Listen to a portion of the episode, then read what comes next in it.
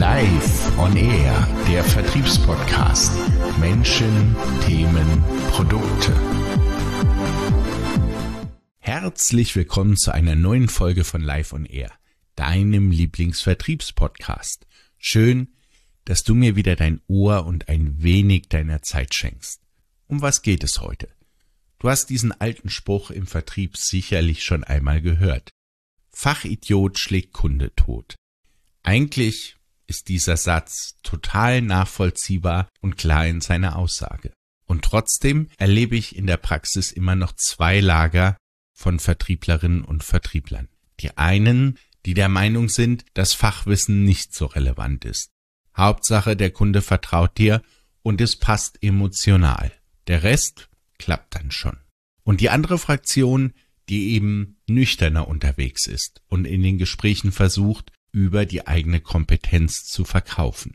Und natürlich möchte die letztere Fraktion gerne zeigen, dass sie kompetent ist und benutzt jede Menge Fachbegriffe in den Kundengesprächen. Dummerweise führt das dann bei vielen Kunden zu Unverständnis und zu keinem Deal. Weshalb? Weil der Kunde den Mitarbeiter schlichtweg nicht versteht und auch nicht das Gefühl bekommen hat, dass da gerade seine Themen besprochen werden. Du hast den Kunden also emotional nicht abgeholt und vor allem nicht dort, wo dieser Kunde aktuell steht. Und auch nicht in seinem Wording. Und da sind wir schon mitten im Thema. Was ist denn nun richtig? Ich will es mal so sagen. Es kommt auf deinen Kunden an. Zur Wahrheit gehört dazu, dass unsere Kunden heute immer informierter sind. Keiner braucht heute mehr den klassischen Produktverkäufer, der sein Produkt anpreist wie auf dem Hamburger Fischmarkt. Feature Fucking ist wirklich kein Ansatz, um im B2B Kunden zu gewinnen wenn du in diese Feature-Fucking-Falle erst gar nicht geraten willst, dann stelle offene Fragen, um den Wissensstand deines Kunden zu prüfen. Und gleichzeitig nimmst du anhand seiner Antworten auch sein Wording wahr und was er als Mehrwert oder Nutzen für sich definieren würde, wenn er sich eine ideale Lösung für seine Herausforderung an einem Reißbrett designen könnte. Um all diese Fragen stellen zu können, musst du natürlich das Business deines Kunden verstanden haben. Deshalb kommt die erste Fraktion, die auf wenig Fachwissen, dafür aber auf emotionale Verbundenheit setzt, meist auch nicht zum Zug. Klar ist es schön, wenn der Vertriebler auch emotional zu dem Kunden passt. Jedoch bringt es eben nichts, wenn er in seinem Bereich völlig inkompetent ist. Aus diesem Grund müssen beide Faktoren stimmen. Kompetenz und Beziehung. Und anhand deiner Fragestellung erkennen Kunden sehr schnell, ob du ein Experte bist oder eben nicht. Und natürlich kommt es auch darauf an, was für einen Kundentypen du vor dir sitzen hast. Für welche Argumente ist dieser Kundentyp besonders zugänglich? Testet er gerne Dinge zuerst? Möchte er vielleicht möglichst viele Referenzen aus seiner Branche, um dich als Experten und Feedbackgeber überhaupt anzuerkennen? Wofür will er dein Produkt oder deine Lösung eventuell noch nutzen? Ich werde jetzt nicht auf die einzelnen Kundentypen eingehen, da der Podcast dann einfach viel zu lang wird. Was ich dir lediglich mitgeben möchte, dass es natürlich auch eine Rolle spielt, wie dein Kunde gestrickt ist und welche Informationen er im Vorfeld bereits hat und welche Informationen er noch braucht. Entsprechend solltest du das Gespräch auch mit offenen Fragen aufbauen, um dir ein Bild von der Lage und von deinem Kunden machen zu können. Und dass du ihm Dinge sagst, die für ihn noch relevant sind.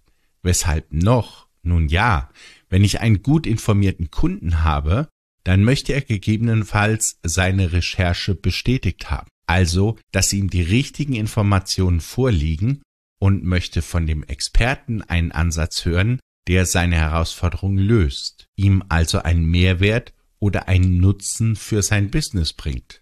Um das Level des Kunden zu qualifizieren, kannst du beispielsweise mit drei Fragen beginnen, nämlich mit der Ausgangssituation. Das könnte dann so klingen. Lieber Herr Kunde, wie würden Sie die aktuelle Situation selbst beschreiben?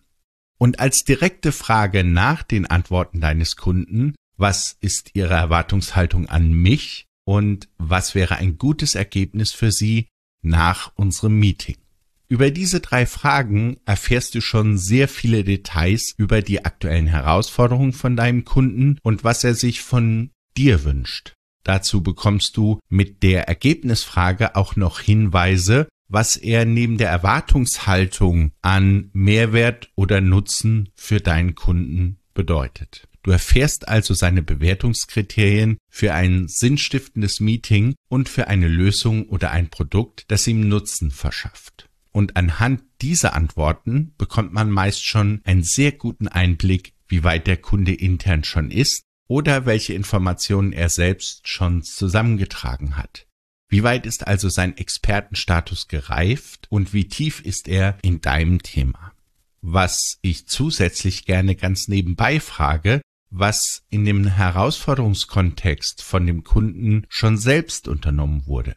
Wenn es jetzt zum Beispiel um eine Vertriebsberatung geht, dann hat der Kunde für sich oder seine Vertriebsorganisation meist schon Painfaktoren selbst identifiziert. Und häufig wurden dann auch erste Maßnahmen intern eingeleitet. Hier interessiert mich als Berater natürlich, welche Maßnahmen es waren und wie erfolgreich diese Maßnahmen waren.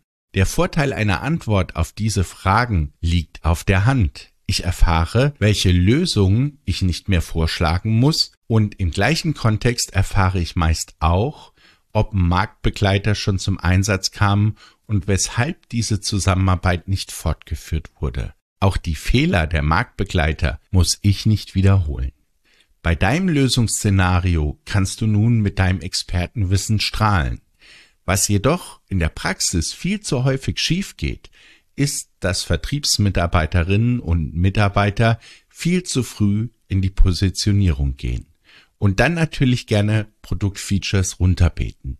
Im Kern geht es jedoch eher darum, welche deiner Features gerade für diesen Kunden interessant sind, was eine Lösung seines Problems bringt und Dinge zu erwähnen, die er selbst noch nicht weiß.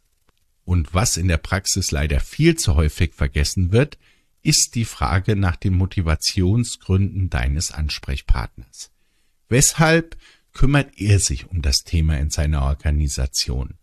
Was sind seine Motivationsgründe, sich in diesem Thema zu engagieren? Welche Ziele verfolgt er?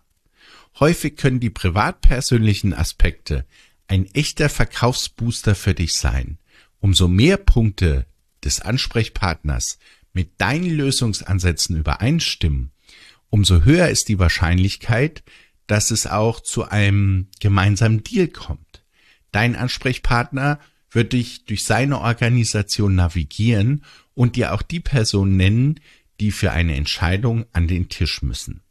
Er wird quasi zu deinem Navigator in seiner Organisation und hilft dir, gefährliche Klippen zu umschiffen. Deshalb Frage nach seinen Motivationsgründen und welche Ziele er verfolgt.